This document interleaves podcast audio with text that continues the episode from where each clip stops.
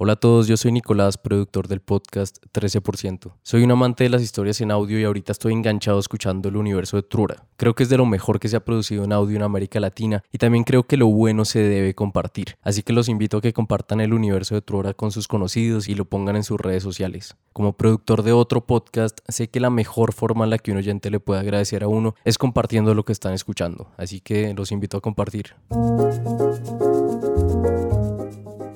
Bienvenidos a Universo de Trora, Historia de una Startup, una miniserie de Emprendete en donde por primera vez documentamos a detalle las historias más íntimas y los aprendizajes detrás de la historia de una empresa. Este show es el producto de decenas de conversaciones y aprendizajes que tuvimos con los fundadores, con los primeros empleados y en general con amigos de Trora, una empresa que busca combatir el fraude con tecnología y que no paró de sorprendernos. Producido por Naranja Media. Naranja Media. Hola a todos y bienvenidos al episodio número 7.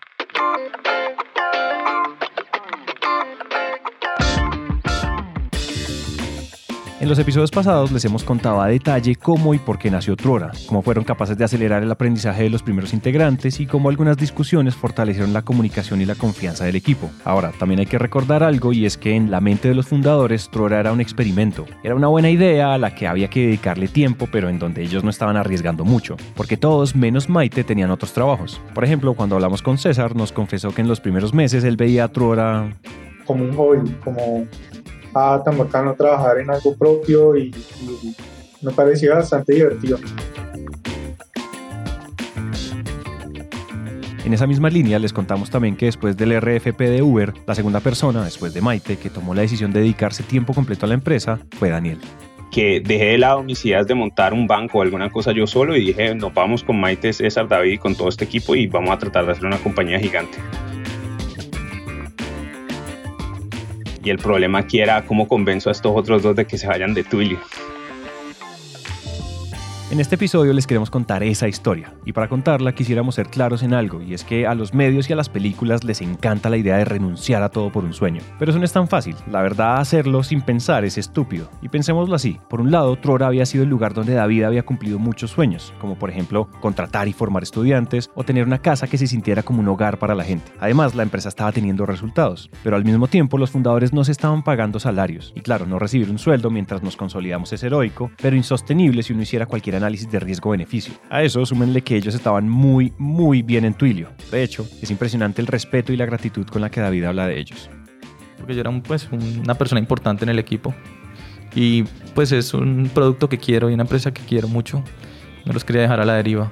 Lo que estamos tratando de decir es que en general, cuando uno es un ingeniero del nivel de David o de César, renunciar para emprender es realmente una mala decisión.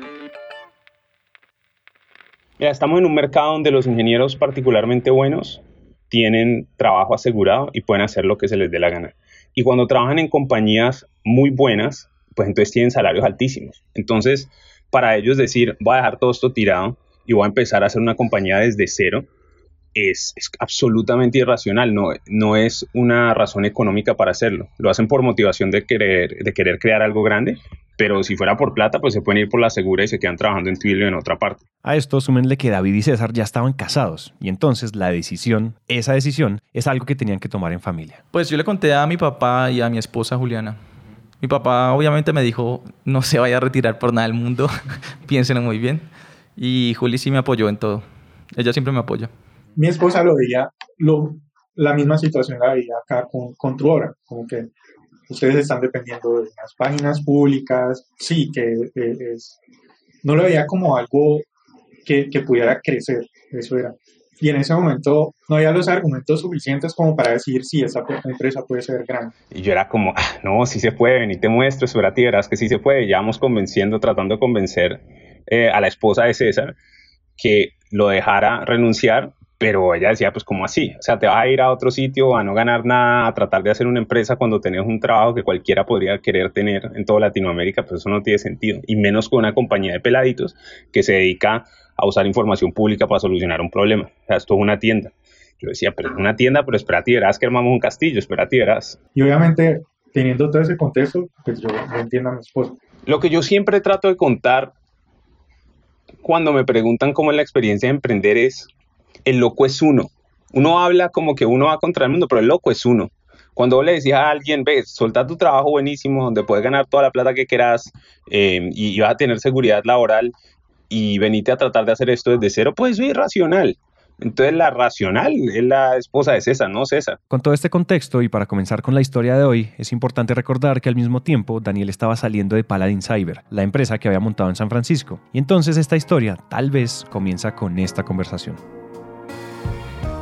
Yo hablé con Michael Sibo de, de YC, el presidente de YC, cuando le conté que me estaba saliendo de Paladin y me decía, y no le había explicado bien la historia, cómo ha salido, y me decía, pero vos, ¿por qué no me llamaste? Yo, esto, es, esto es típico, cuando un fundador se va a salir, nosotros hacemos, ayudamos con eso todo el día. Y yo, no, sí, ah, pues que no se me ocurrió. Sí, él siempre me la montaba y decía que yo hacía, que yo no seguía los consejos de él, porque hay muchos consejos que me daba y sí que yo no seguía, y el 99% tienen razón, entonces el bobo soy yo. Eh, y le digo, no, sí, pero es que yo soy un buen founder, sino que es que esto no lo había hecho bien. Y me dice, vos no sos un buen founder porque lo único que tengo yo de criterio es esto que me están mostrando y esto son malas decisiones por esto y esto y esto. Y me lo dijo como tres veces y yo estaba tan rayado que yo le dije, eso es falso, es tan falso que mira lo que he hecho con esta compañía, estamos aquí con mis socios y ya tenemos revenue y somos profitable y puede que no nos pagamos, pero tenemos ahí una platica. Y me dice, ah, ¿cómo así? Contame más. Y terminamos hablando como 40 minutos de Truora. Cuando Daniel dice YC, habla de Y Combinator, que recordemos es la aceleradora de empresas más importante del mundo, donde Daniel había estado con Paladin y donde David había estado con Ozzy. En esa conversación llegaron a este punto.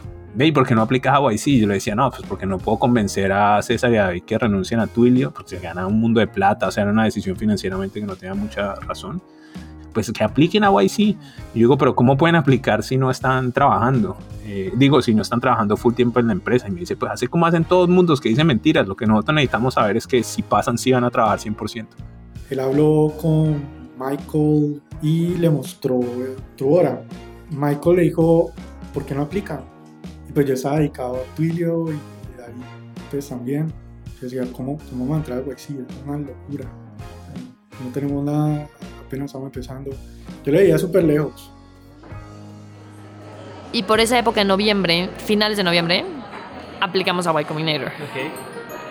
Y, pero pues toca que sea late application y la tienen que mandar en dos días. Ya se había pasado la fecha y dijo, solo tenemos que grabar un video, entonces empezamos a grabar el video y llenamos la llenamos pues, el formulario y aplicamos. Entonces mi apuesta era eso después de que uno va a San Francisco, presenta, se anima y no sé qué, eso más reversa tiene un burro. Entonces empiezan a hablarnos de, de YC, yo nunca había escuchado de eso. Yo al principio no tenía la menor idea de que era Y Combinator. Yo no entendía muy bien, pero sí sabía que era como un big deal para la empresa como tal y que básicamente pasar ahí era más difícil que entrar a Harvard. Entonces, cuando nos comentan qué es, nos dicen que empresas como, no sé, Reddit, Docker, que eso era una incubadora de las más importantes en Estados Unidos, que había salido Airbnb, Dropbox, Stripe. Rappi, han pasado por ahí, pues si uno se pone a leer y uno ve que de las mejores empresas, cuando eran startups, pasaron por YC. Entonces, sí sabíamos que entrar a YC era algo muy, muy importante. Y Truora estaba apenas aplicando, entonces estaba la posibilidad de que no pasara. Eh, Daniel me dijo como, no, estamos aplicando, eh, puede que pasemos o puede que no. Si pasamos, obviamente es bueno, pero si no pasamos, no pasa absolutamente nada. O sea, a mí me da igual, eso, nuestra empresa sigue como si nada, eh, pero pues obviamente igual yo en ese momento dije, ojalá pasemos, qué chimba. Cuando Daniel, David, César, Maite nos cuenta que eh, pues estaban, que, que, íbamos a aplicar a Y Combinero, David, César, se, se, digamos, se encerraron como varios días a programar. Los, los, los, los, cambios en la aplicación fueron drásticos, hicimos muchos cambios. Y la aplicación pedía un demo de la plataforma y un video de todos los fundadores contando por qué van a ir y como muchas cosas escritas. Entonces nos dividimos los trabajos. Daniel aplicó, o Maite, no sé, creo que fue Maite, la que llenó el formulario. Hicimos el video de un minuto que nos piden para, aplicar. Cada uno en su casa. Yo estaba en Bogotá, eh, David también en su casa. Daniel estaba en Estados Unidos, Maite creo que estaba en México, si no estoy mal, o en Colombia, Maite ya creo que venía a Colombia, ella estuvo un buen tiempo trabajando acá en Colombia. Me acuerdo perfecto porque yo seguía en Bogotá. El video que hicimos como de hola, soy Maite, soy Daniel, soy David, soy César, fue un Zoom, las cuatro caras, los cuatro platicando, contestando como las preguntas. El demo que había que mandar eran mis mejores habilidades en, ¿cómo se llama? El programa este de Microsoft para hacer videos. En el que yo grababa y cortaba y... O sea, video está por ahí. Sí, no. Sí, y nadie lo debe ver. Hi, we're Truora. We provide safe and reliable background checks for Latin America. I'm Daniel. I spoke Esto que escuchamos es el audio del video que mencionó Maite. Como acabamos de escuchar, fue grabado en una llamada de Zoom, cada uno en su casa. I'm Cesar and I'm leading the dev team. I'm Maite, I lead product and marketing. I'm David, and I'm the architect, former Office CTO, and currently working as principal engineer at Twilio. But after seeing the huge opportunity we got here, I'm quitting my job to join full time. Esto que acaban de escuchar es importante. David dice que, dada la gran oportunidad, está listo para renunciar a Twilio. Después de eso explican el contexto del fraude en Latinoamérica y cuentan todo lo que ustedes ya saben. The Latin American background check market is really slow, old school, and fragmented, and so we see a huge opportunity and can't wait to tackle it.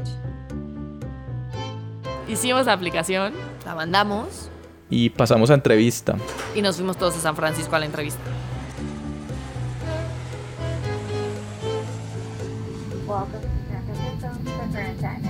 O sea, yo ya conocía a todos por separado, pero a todos juntos no. Entonces, el día antes de la entrevista, nos conocimos en persona los cuatro founders. Literalmente fue antes de esa entrevista que nos conocimos presencialmente. Sí, es verdad. La primera vez que estuvimos los cuatro trabajando juntos fue en, cuando estuvimos en diciembre preparándonos para, el, para la entrevista. ¿Qué me sorprendió de todo este proceso? No éramos los únicos fundadores que no se conocían. ¿Me explico? O sea, yo siempre pensé como si vas a montar una empresa o algo, lo vas a hacer con gente que conoces de toda la vida, que confías un montón. Estamos aquí un poquito de, de los extremistas porque también hay hermanos y esposos que me explico hay de todo.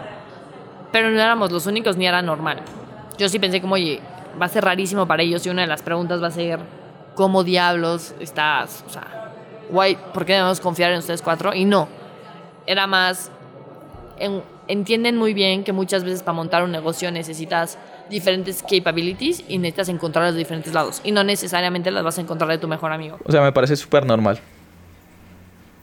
Nosotros fuimos días previos a, a esa entrevista a practicar. Yo pedí vacaciones de Twilio, pedí tiempo PTO y me fui a Estados Unidos con David y Daniel y Maite encerrados en un Airbnb practicando todos los días el pitch. Nos han mandado una lista de preguntas que te podrían preguntar, como 150 preguntas. Las de tecnología obviamente las agarraba el sitio, las de business y a dónde va el negocio y tal, las agarraba Daniel, y yo agarraba todos los temas legales. Entonces sí, nos dividimos temas, pues, por decirlo así. En la sala, platicando, discutiendo, era como, a ver, ¿qué es Trora Terra? ¿Cuál es la misión Terra? Como que nos hacíamos preguntas on fire, porque la entrevista, para darles un poquito de perspectiva... A la una, a las dos, algo razonablemente a las tres. Okay, eh, ¿cómo es que es? Thank you for blah blah blah joining us. Blah, we're so excited. So you're that check company. Okay, so what are you guys building? We're building a background check. Lo que estamos escuchando es una grabación hecha por ellos ese día, en la sala, practicando. En el video se nota que es de noche, posiblemente muy tarde, y se nota que llevan un rato practicando. Y efectivamente se hacen todo tipo de preguntas. Que cuál es su progreso, que cuánto dinero quieren levantar y para qué, que quién manda, qué es lo más divertido que les ha pasado, y en general de todo.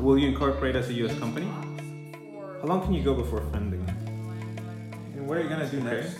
Congratulations, you've been hired. Porque yo soy sobre, yo soy, cuando es para entrevista y todo eso, yo soy exagerado. O sea, literal de meterle 40, 50 horas y mejor dicho, y súper, súper exagerado. Y después de prepararse venía pues el día de la entrevista. Estuvimos la entrevista al día siguiente, en la mañana, y como funciona es la tienes, estamos súper nerviosos, by the way. ¿Dónde es? Es en las oficinas de YC en Mountain View. Eso fue a las 11 de la mañana, salimos, nosotros estábamos en, en una ciudad cerca, a Mountain View. Da- Daniel llegó súper temprano, hicimos una práctica más. Y llegas y hay muchísima gente esperando entrevistas. Eres uno, en un, eres uno en un millón en una bodega. Naranja, pero es una bodega. Y dice, bueno, qué cute que es naranja, pero hasta ahí. Y tiene pues diferentes salitas chiquitas y una zona como de auditorio muy grande. En la zona de auditorio estaba pues muchísima gente, o sea, como nosotros, a grupitos, bien vestidos, mal vestidos. Porque, insisto en lo de la vestimenta, porque yo que venía de consultoría, tal, me encanta vestirme bien. Y era como, no, pues me voy a vestir como para entrevista. Y todo mundo era como, no, May, porfis, ponte como jeans y t-shirt. O sea, este es el mundo startup, scrappy, Silicon Valley. Y yo como, no, pero es que mi chaqueta... Como que para mí era un clash mucho con lo que yo venía. O sea, cero acostumbrada. Entonces, muy divertido. Y gente de todo el mundo. África, España, Asia, un montón de Estados Unidos. Estábamos esperando en el cuartito naranja, que me encanta. Y antes de entrar, yo era como, no, qué nervios, todo el mundo así como, sí se respira nervios y a la vez se respira buena onda, o sea, porque por más que esté, nunca lo ves como estoy compitiendo contra el startup de al lado porque la mía es mejor. Y eso me encanta, o sea, es una mentalidad de, estoy compitiendo contra mí mismo, contra mi empresa, contra mi idea, contra mí, lo que sea que me van a evaluar a mí. Eh, bueno, equipo, eh, nosotros vamos a empezar a hacer la entrevista como en 20 minutos. Les quería contar un poquito sobre lo que está pasando y cómo vemos la situación. Esto que escuchan es el audio de un video que le mandaron al equipo estando ahí, en el auditorio, unos minutos antes de pasar a la entrevista. Esta es una de esas. Si nosotros hacemos bien este trabajo, vamos a tener una posibilidad de futuro muy positivo para la compañía. Y solo depende de la ejecución que los cuatro tengamos hoy. Si no pasamos, va a ser muy triste, pero va a ser enteramente la culpa nuestra, de estos cuatro que estamos acá. Entonces vamos a hacer todo lo posible porque estén orgullosos de nosotros y por tratar de hacer esto bien. Y si no, la cagamos. Pero pues para eso estamos y eso es lo que tenemos que hacer. Entonces les cuento cuando salgamos, sabremos resultados reales, reales hacia hoy muy tarde en la noche o mañana temprano les vamos contando. Ahí estuvimos un rato esperando afuera hasta que salieron eh, el equipo anterior y pues nosotros entramos. Daniel se sentó de primero, luego fue David, luego Maite y después yo, como que estaba todo planeado. Yo me iba a sentar al frente de Michael y Daniel como que no, mira, hagámoslo de esa forma mejor. no quería que nada fallara. Pero yo pues no soy tan bueno hablando en inglés. Entonces él quería pues hablar frente a frente con Michael. Diez minutos intensos, no me acuerdo mucho más. Como que ciertas preguntas, pero ninguna muy relevante. No me sorprendió ninguna. Nos preguntaron mucho cómo, cómo nos dividíamos la toma de decisiones. Cómo era el equipo, cómo estaba conformado el, el, el board, también el equity, cómo estaba conformado la parte de las acciones. La entrevista fue muy rápido, preguntas, preguntas, preguntas, preguntas y respuestas rápido, rápido, rápido. Hasta que al final, y era algo de lo que habíamos hablado, la, la pregunta clave me la hicieron a mí y era que cuándo me iba a retirar de Twilio. Y yo como, ah, eh, y Daniel apenas me hacía caras. Entonces, pues le conté la historia de que todavía estaba en Twilio, que tenía un bestie y que, que necesitaba tiempo. Eh, bueno, primero les dije que era una historia larga y, ya se había acabado el tiempo. Y es que no, no, no, no importa, esto es importante. Que espere el siguiente. Entonces, bueno, entonces me tocó contarle la historia. Pues sí, que tenía un bestie y que tenía el equipo y que no quería dejar el equipo como de un momento a otro porque era un equipo que, que confiaba en mí, que dependía de mí en cierta forma para la parte de liderazgo técnico. Entonces quería salir de allí de la mejor manera posible. Pero bueno, alguien, una de ellas, de las personas que me estaba entrevistando, dijo como, bueno, pero nosotros empezamos en enero. Y yo dije, bueno, no importa qué, en enero voy a estar aquí. Y digo, y ahí como que se relajaron, todo el mundo como que hizo como un respiro. Y, me dijeron, dijeron, ah, bueno, muchas gracias.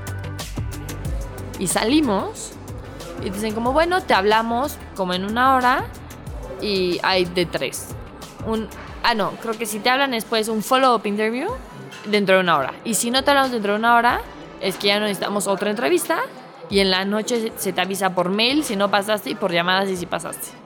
Para esto teníamos al equipo de Cali súper conectado y como ya salimos, los manteníamos súper al tanto, fotos aquí, o sea, los manteníamos a todos muy involucrados. Estamos ahí, salimos y fue como, bueno, vamos a pasear a San Francisco ciudad, a comer, a tal, porque ya lo que pasó, pasó, ¿no? Entonces no sabíamos nada todavía. Creo que salimos confiados de que íbamos a pasar, pero pues siempre queda esa dudita. Pues estábamos súper nerviosos, nos fuimos a comer, a pasear y luego era como, no, vámonos a trabajar.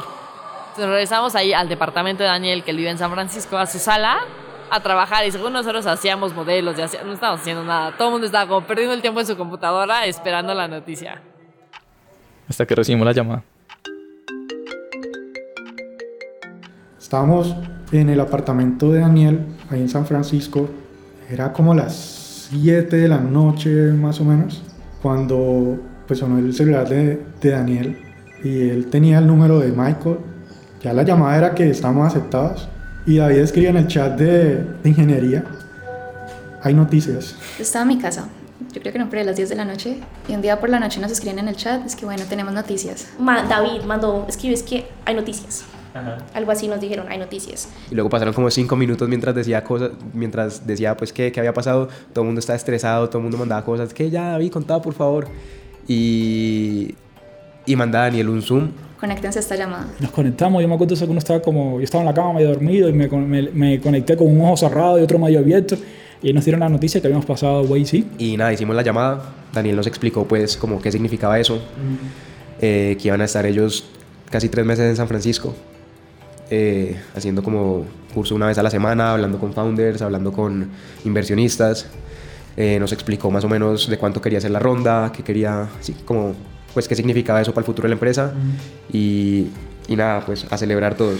Y eso fue una, una celebración ese día, que estábamos muy felices y sabíamos que era algo muy importante y que nos iba a ayudar a crecer mucho. Y pues nada, desde que entramos a YC sí notamos eh, que tenemos que cambiar mucho. Digamos, a nivel de infraestructura cambió bastante. Y también ganamos nuevos clientes, nuevos inversionistas. Y ahora estamos donde estamos, por YC. Yo lo veía como algo inalcanzable. Cuando entramos ahí en cuando entramos en Web Combinator fue, fue una cosa increíble estar eh, ser, parte como de una empresa de, que entra Y Combinator. De hecho, en la camiseta de Truora, donde está la Y, yo me siento súper súper contento, súper alegre de, tener esa camiseta con esa Y, aunque salga para la calle y nadie sepa qué significa esa Y color naranja, para mí es muy importante. Entonces, pues fue mucha le da como mucha, mucha fuerza a nuestra historia y, mucha credibilidad. Porque, especialmente porque cuando contratamos con esos papelitos, muchos pensaban que eso era una estafa. Entonces, pues cada, cada vez esta noticia les da como más, más confianza. Como que fue un gran momento para la empresa, como que marcó un break, un hito muy, muy grande. Implicó muchísimas cosas, eh, dedicarnos ya full time a todos a Trora, montar una estrategia, limpiar muchas vainas que teníamos, como que ya era en serio, como que dejamos de jugar Startup y tocaba jugar Startup pero bien montado. Yo ahí, en ese momento, fue que me di cuenta de, de, de, de que ya era en serio, o sea, ya no era un jueguito, no era algo ahí, un proyecto, una side project ahí al que no le podía dedicar tiempo, ¿no? ya ahí, pucha, era algo que tenía que dedicarle el 100% del tiempo, entonces ahí fue cuando decidí eh, renunciar. Hablé con ellos, me puse de acuerdo en que yo iba a seguir trabajando con ellos durante un tiempo hasta que todo estuviera bien, hasta que estuviéramos todos tranquilos de que me podía ir.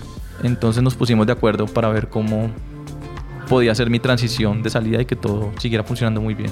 Y yo sé que todavía hay riesgo porque en ese momento no hemos levantado dinero, no, tenemos nada en concreto y, todavía pues no hay nada definido. Yo quería, yo, había ahorrado dinero también para poder en cualquier momento salirme de, de Twilio y de hecho vi con los ahorros de, de Twilio más de ocho meses. Pues yo no tuve salario durante casi ocho meses y yo no hubiera podido tomar esa decisión si, si no tuviera esa plata, por ejemplo.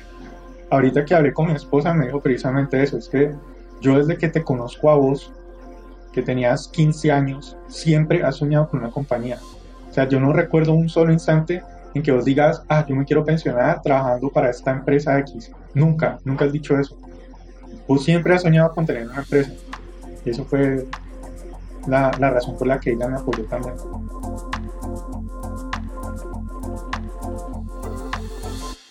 Entonces los convencimos y la mejor venta que yo hice, que yo hice de todo Trubora fue convencer a César, a David y a Maite de que trabajáramos con nosotros. O sea, esa, esa fue la jugada maestra.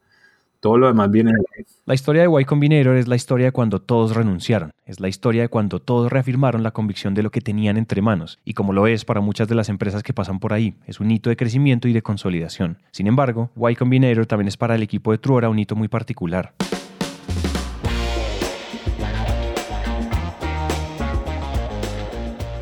Y yo estuve el día que Daniel y David y César estaban en el apartamento de Daniel diciendo deberíamos llevarlos a todos a San Francisco.